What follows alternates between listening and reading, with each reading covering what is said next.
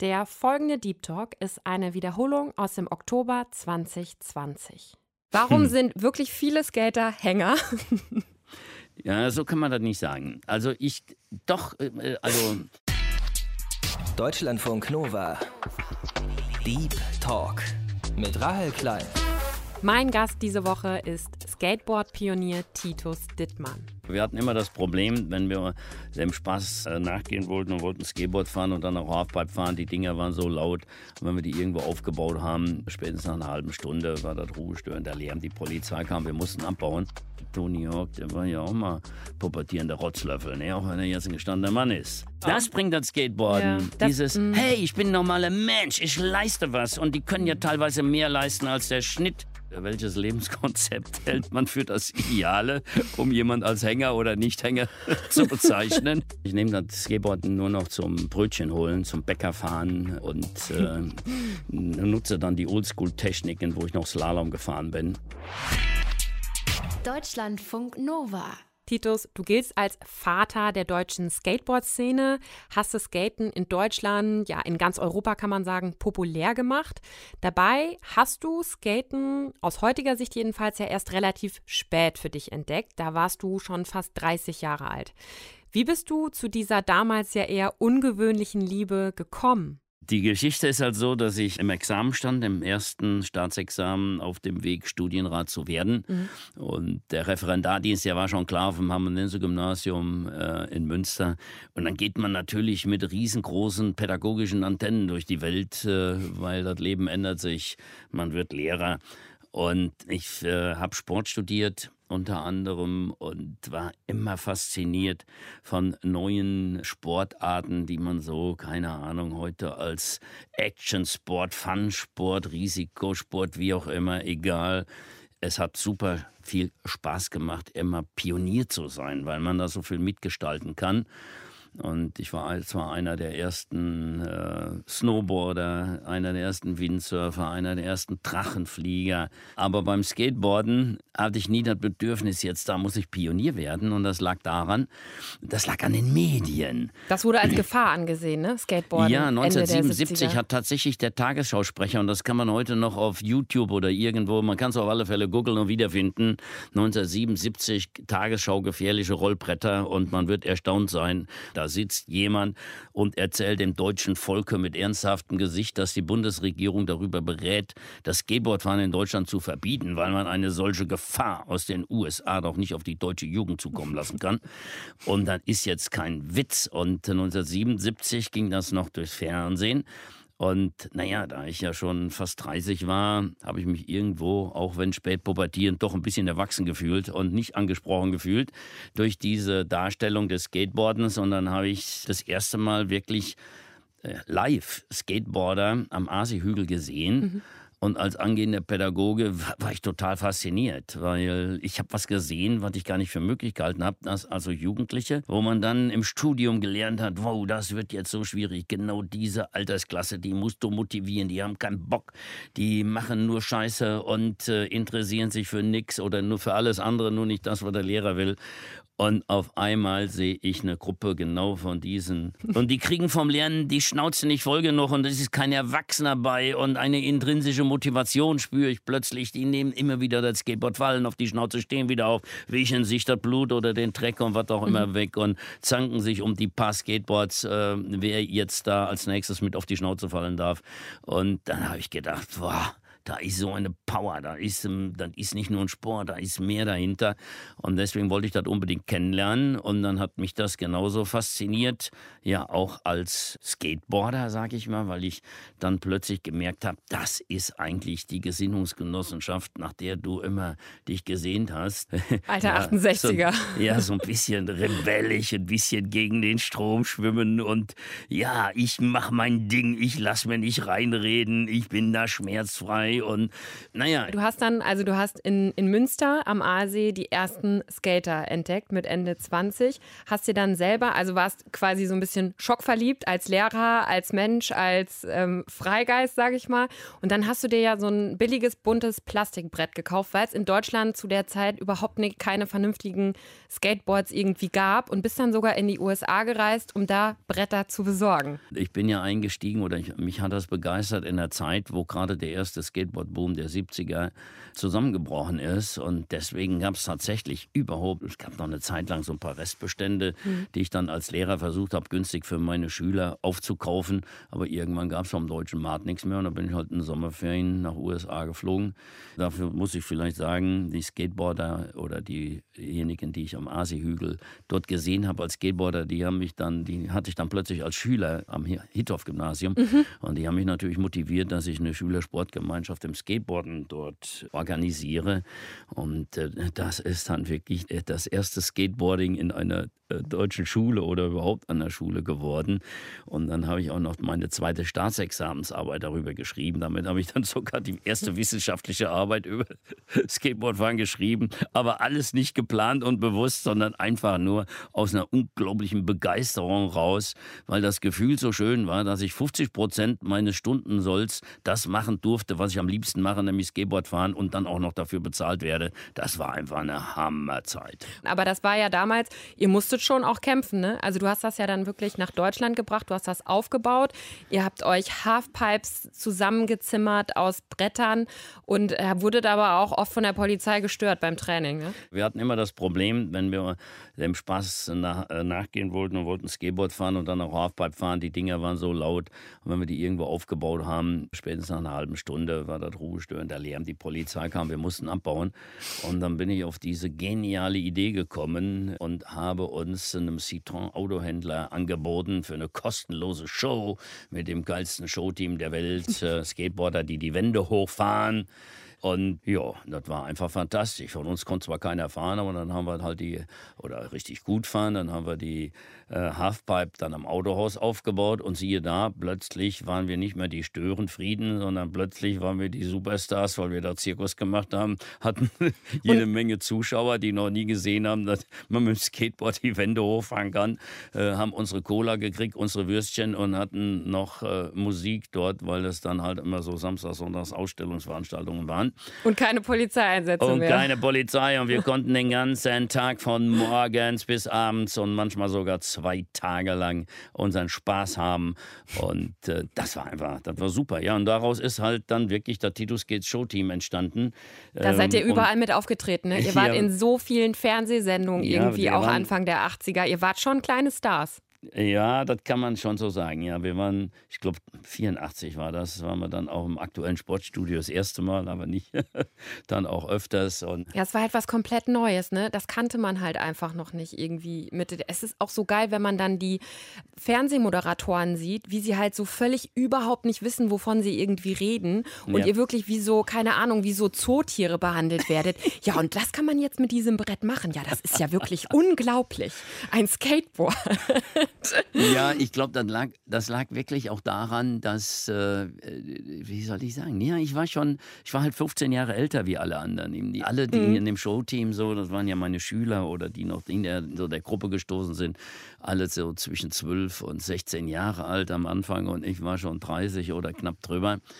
Und äh, dann passiert natürlich was anderes, als wenn jetzt nur Jugendliche in dem Alter mhm. zusammen sind. Ich sehe das ja dann doch schon so ein bisschen pragmatischer und mit erwachsenen Augen. Und wahrscheinlich ist deswegen das dann auch so passiert, dass wir dann sehr schnell, das passt ja eigentlich gar nicht zu der ursprünglichen Gesinnung, wenn man Skateboard fährt, dass man ja auch so ein bisschen rebellisch einfach gegen das Establishment ist und so weiter. Wenn man dann in eine Fernsehshow geht, ich meine, ja. mehr Establishment kann man ja nicht äh, bedienen, als äh, wenn man da. Vor allem bei den öffentlich-rechtlichen Abendfernsehsendungen. Total. Titus Dittmann ist heute 71 Jahre alt. Er lebt seit seinem Studium in Münster und hatte zu seinen Zeiten an der Schule sogar noch ein Disziplinarverfahren am Hals, weil er das Skateboarden in den Unterricht integrieren wollte. Titus hat seinen Lehrerjob dann Mitte der 80er an den Nagel gehängt und ist zu einem sehr, sehr erfolgreichen Unternehmer geworden. Er hat die Marke Titus gegründet, Skate-Shops eröffnet, er hat die Skateboard-Weltmeisterschaften in Münster veranstaltet, hat ein Magazin gegründet, er hatte eine Fernsehsendung. Er wäre zwischendurch auch fast mal pleite gegangen und heute ist er vor allem noch mit seiner gegründeten Stiftung Skate Aid auf der ganzen Welt unterwegs. Skaten zwischen Establishment und Rebellentum. Das beschreibt Titus Dittmanns Lebensweg vielleicht insgesamt ganz gut. Ich muss sagen, auch weil du Rebellentum und so angesprochen hast, es gibt viele Klischees ja auch über Skater. Ich hatte immer auch eine kleine Schwäche für Skater, das gebe ich offen zu. Ähm, die waren halt oder sind cool, irgendwie lässig. Ne? Aber ich habe dann auch oft feststellen müssen, aus persönlicher Erfahrung, dass die oft dann neben dem Skaten nicht so viel auf die Kette gekriegt haben. Warum hm. sind wirklich viele Skater Hänger? Ja, so kann man das nicht sagen. Also ich doch, äh, also wenn du jetzt gesagt hast, warum, ja, warum sind in der Skateboard-Szene mehr Menschen, die im späteren Leben halt nicht dieses typische Bild des Erfolgsmenschen mhm. Abgeben. Ja, da muss man als erstes natürlich immer fragen, äh, welchen Le welches Lebenskonzept hält man für das Ideale, um jemand als Hänger oder Nicht-Hänger zu bezeichnen. Ist doch generell einfach ein geiles Wort, er ist ein Hänger. ja, und äh, doch, ich, ich, muss dir insofern recht geben, dieses Skateboarden, äh, jedenfalls damals noch mehr als heute, und deswegen kann ich immer noch so gut mit ADS-Kindern damit arbeiten, weil genau diejenigen, die nämlich mit unserem normalen Establishment oder mit dem System, das hört sich jetzt so politisch an, ich meine ganz einfach, mit den Normen, sag ich mal, die halt ein individuelles Bedürfnis haben und äh, nicht an oberster Stelle die beste Note und am unauffälligsten und dann einen Job, wo man äh, das meiste Geld verdient, scheißegal, ob man Spaß hat oder nicht. Es gibt ja halt auch viele Menschen, die sind ja nicht alle gleich und homogen hm. die halt Probleme haben mit, diesen, mit dieser Normierungsanstalt Schule. Das heißt, es hängt schon auch so mit so einem Rebellentum so ein bisschen zusammen. Das Skater oder ich irgendwie immer so, bisschen. Ja, es, äh, das ist dann natürlich ein super Ventil oder ein, ein, ein super Auffangbecken im positiven Sinne hm. für Leute, die mit den normalen Strukturen nicht klar machen. Aber was bedeutet das jetzt für meine Frage? Also ob warum, ob viele Skater Hänger sind oder hängen Das bedeutet, dass ähm, dass ich diese, die du jetzt als Gruppe der Hänger bezeichnet hast, ja. die würde ich differenzieren. Da sind mit Sicherheit und nach außen sieht das halt im Establishment gleich aus. Da sind Leute bei, die ja, vielleicht wirklich nichts auf die Kette kriegen und dann plötzlich, weil sie halt so, so, so ein Bedürfnis haben dort äh, im Grenzbereich und so weiter und dann plötzlich im Skateboarden gut werden, dann haben die was gefunden, wo sie ihr Selbstverständnis äh, und auch ihre Persönlichkeit mit äh, ausdrücken können, ist eigentlich genau dasselbe. Aber wenn jetzt jemand mehr drauf hat, sag ich mal, der kann über das Skateboarden extrem stark werden, eine extrem starke Persönlichkeit. Und da kann mhm. ich auch Beispiele nennen. Ich sag mal Frank Thelen, der auch momentan in, in aller Munde ist, von über Höhle der Löwen so bekannt geworden ist. Der, der ist Gott, ein alter Skater? Ja, das ist ein Skateboarder und in der Schule, da war er nämlich genau, wo du jetzt ah. sagst, oh, was sind das für Hänger? Der hat sich nur für Skateboarden interessiert von sonst nichts, aber dauernd auf die Fresse gefallen und musste wieder aufstehen und mhm. daraus hat er gelernt, so funktioniert das Leben. Und in seinem Buch, mhm. da ist ein äh, Kapitel handelt also nur von Skateboarden und von mir, wo er sagt, so, das hat mir damals in der Jugend mhm. diese Voraussetzung gebracht, dass ich überhaupt diese intrinsische Motivation habe, dass ich den Glauben an mich habe, dass ja. ich, ich sag das jetzt mal als Pädagoge, dass er die Selbstwirksamkeit gespürt hat, die man spürt, wenn man sich selber ein Ziel setzt und gegen alle Widerstände das durchdrückt und hinterher den Olli steht, den ja. man unbedingt stehen wollte, dabei 100.000 auf die Fresse gefallen ist, nicht aufgegeben hat und wenn der dann steht, dann schießen so viel körpereigene Drogen durch den Kopf.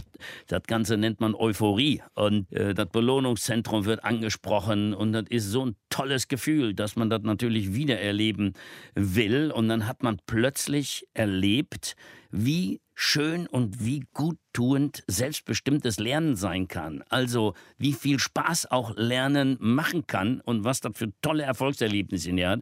Das Ganze, dass man das selber geschafft hat, das hebt das Selbstkonzept. Das heißt, man traut sich auch viel mehr zu und man kann dann auf einem höheren Level wieder sich was vornehmen und diese positive Spirale wieder erleben. Ja, Gott, und der eine, der kann halt, äh, ich sag mal, von den Grundvoraussetzungen besser damit umgehen, ja.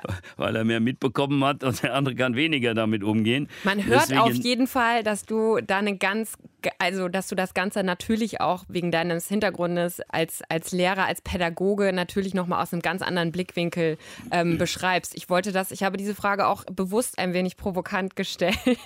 du bist ja das beste Beispiel dafür, dass nicht alle Skater Hänger sind und dass aus Skatern auf jeden Fall auch sehr erfolgreiche Unternehmer werden können hm. oder auch ja weltweite Superstars. Ich meine, man muss sich nur mal Tony Hawk angucken. Richtig. Weltweiter Unternehmer, der keine Ahnung Diego Maradona der Skateboard-Szene, der tatsächlich auch früher bei dir übernachtet hat, ne, als das Ganze irgendwie in ja, Europa nicht losging. Nur er im, im Prinzip, äh, damals gab es die Bones Brigade. Das war so weltweit äh, das Skateboard-Team.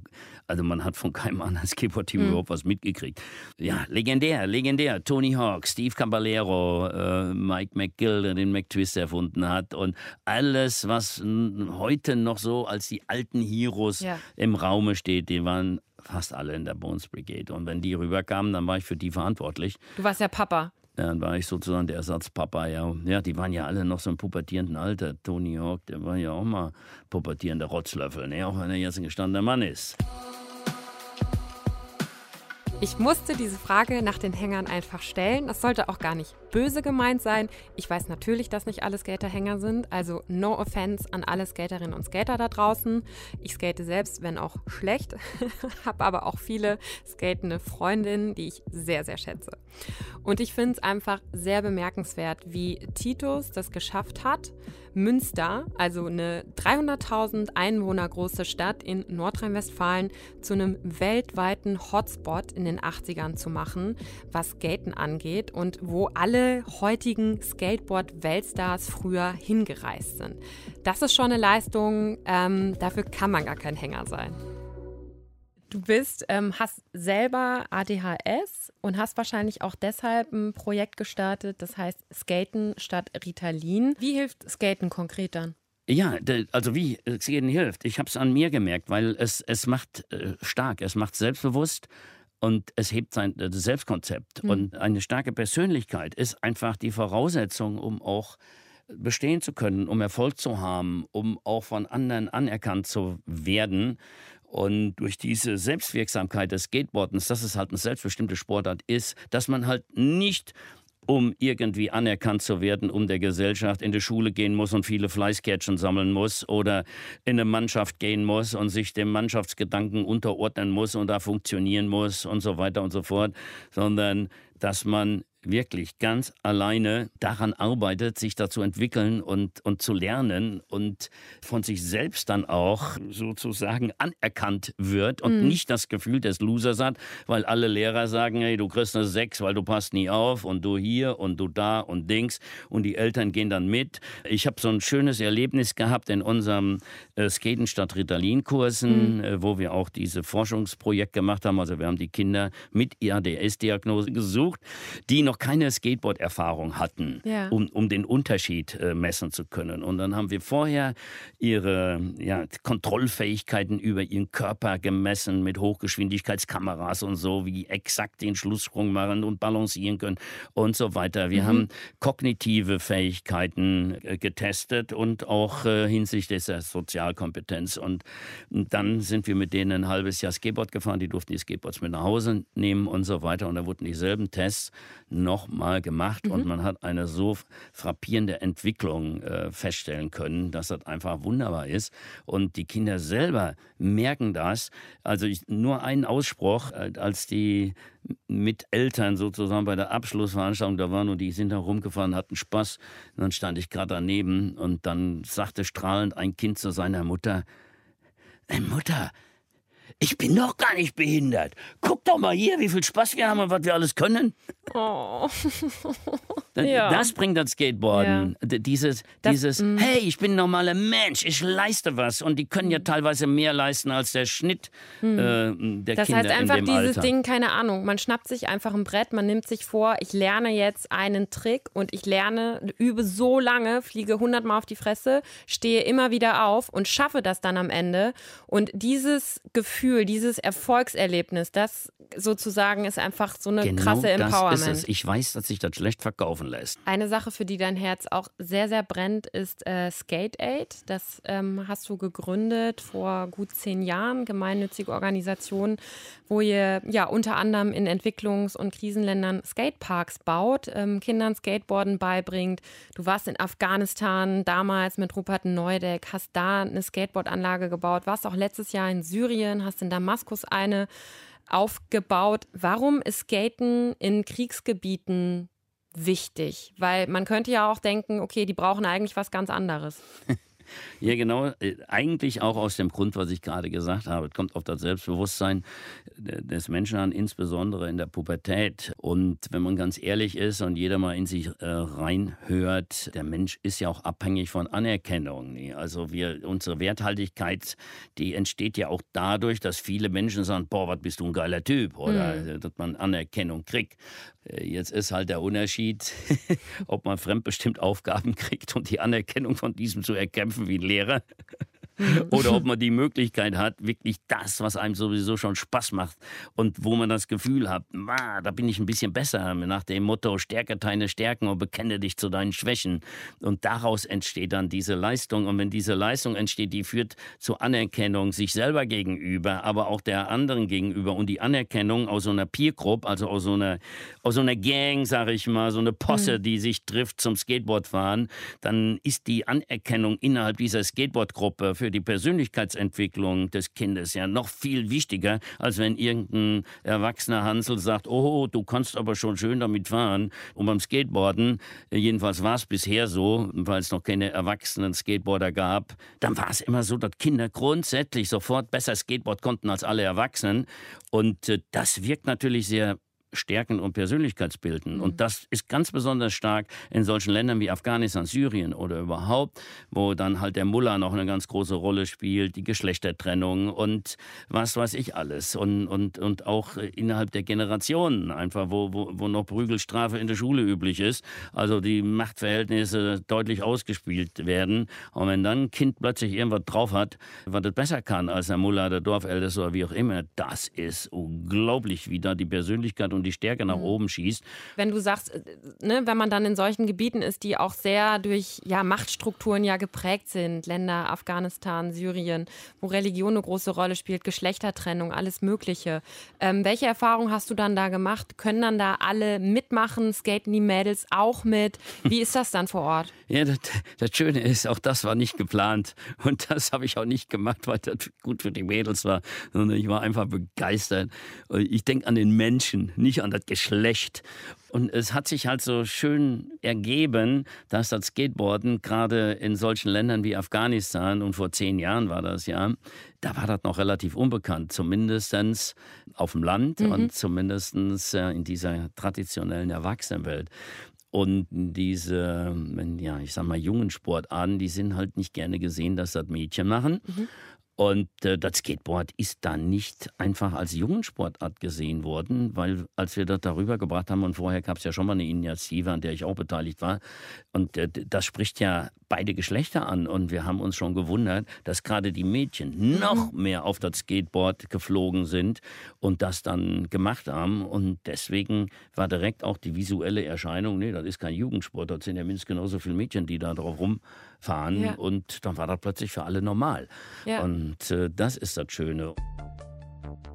Titus, ich habe mir so ein paar Sätze hier überlegt, die du mal vervollständigen könntest. Ja. Im fortgeschrittenen Alter vermisse ich die körperliche Jugend. Alles andere finde ich viel geiler wie früher. Mhm. Aber dieses, dass man sich nicht einfach mehr auf so ein Brett stellt und denkt, ja, mir gehört die Welt, wenn ich hinfahre, ja komm, wächst schon wieder zusammen, das ist schon so, oder?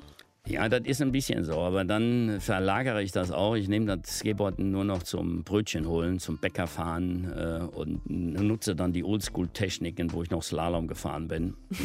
und äh, wenn ich, wenn ich nochmal richtig äh, draufgängerisch gleiten oder rollen will, dann gehe ich mit dem Snowboard in den Tiefschnee. Und da traue ich mich dann, weil man so schön weich fällt, ja. immer noch mal so ein Flip, egal, jo, meistens ein Frontflip oder irgendwas. Meine schlimmste Verletzung beim Skaten war? Gebrochener Arm. Sonst nichts? Sonst nichts. Doch, doch, doch. abgerissene Bänder in beiden Schultern, aber das hat eher Vorteile. Ich kann, äh, ich kann keine Versteifung der Schultergelenke mehr kriegen. Das ist alles sehr beweglich. Oh, positiv denken tust du auch sehr gut. Dass Skateboarden bei den nächsten Olympischen Spielen das erste Mal dabei sein wird, finde ich das finde ich, für einige Leute finde ich das super. Für insgesamt für die Skateboard-Entwicklung. Ich finde nicht, dass das schlecht ist, weil das ist einfach der Gang der Geschichte und der Dinge. Aber Skateboarden wird sich auch durch Olympia radikal verändern. Nicht innerhalb kürzester Zeit, sondern ich vergleiche das so ein bisschen mit dem Turnen. Zu Zeiten von Turnvaters Jahren war das Turnen eine gesellschaftliche, politische Aussage. Das war Rebellion, das war schon fast Revolution mhm. und so weiter. Und das Turnen war das Ausdrucksmittel. Ähnlich hat hat das mit dem Skateboard angefangen als Ausdrucksmittel. Da stand nicht der Sport im Vordergrund. Aber durch Olympia wird natürlich der Leistungssport und das Klassische, was man sich unter Sport vorstellt, die sportliche Komponente des Skateboardens wird in den Vordergrund gerückt. Folglich wird mhm. diese Power und diese pädagogische, soziologische Kraft, mit der ich momentan arbeite, die wird darunter leiden. Und in 100 Jahren, sage ich mal, ist so eine Geschichte vielleicht gar nicht mehr möglich, die ich jetzt mache, dass ich das Skateboarden wirklich als pädagogisches Werkzeug einsetze. Ja, wird noch möglich sein, aber anders. Es ist dann halt nicht mehr, wie soll ich sagen, so hip und cool und mhm. äh, mhm. wird normaler. Ja. Aber das ist ja. Ist aber ja das kriegst normal. du dann ja nicht mehr mit in 100 Jahren. Ich ja, auch nicht. Wenn ich das Geräusch von Skateboardrollen in der Innenstadt höre, dann denke ich. Dann denke ich überhaupt nicht. Dann habe ich ein richtig geiles Gefühl was unter Umständen sogar so weit geht, äh, dass sich die äh, kleinen Härchen auf meinem Unterarm hochstellen. Ist das immer noch auch das immer so? Das ist immer noch so, weil das und das sind unterschiedlichste, also ohne dass ich das ja bewusst merke, aber mhm. dieses Geräusch, das ist natürlich klar, wenn das in mein Gehirn reingeht, dann automatisch erinnert sich mein Gehirn an das schöne Gefühl, wenn ich selber fahre. Mhm. Aha, aber inzwischen erinnert sich auch das Gehirn daran, oh, solange ich noch das Geräusch höre, solange ist mein Lebensunterhalt gesichert. Mhm. Ja, das stimmt.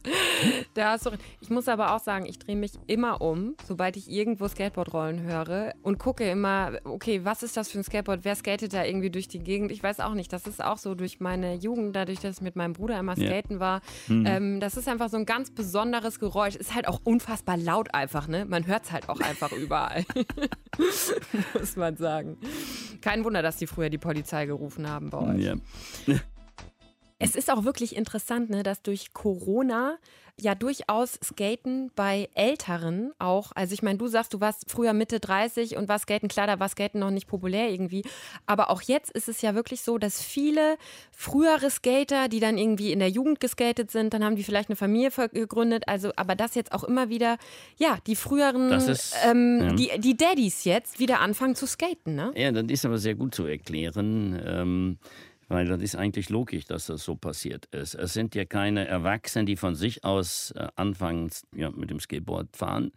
Äh, ich habe früher immer gesagt, Skateboarden ist erwachsenenuntauglich. Und so ein bisschen kann man das immer noch sagen. Natürlich können die Erwachsene Skateboard fahren, aber diese Gesinnungsgenossenschaft und diese Herde, die man haben muss und dann, dann dieses Wehtun einstecken und so weiter, das ist nicht unbedingt ein Erwachsenen-Ding, wenn man neu anfängt. Mhm. So, dann muss man dieses schöne Gefühl schon mal erlebt haben, wie geil das ist, ja, einen neuen Trick zu lernen und anschließen zu können. Dann kann man wieder denselben Spaß als Erwachsener so locker haben.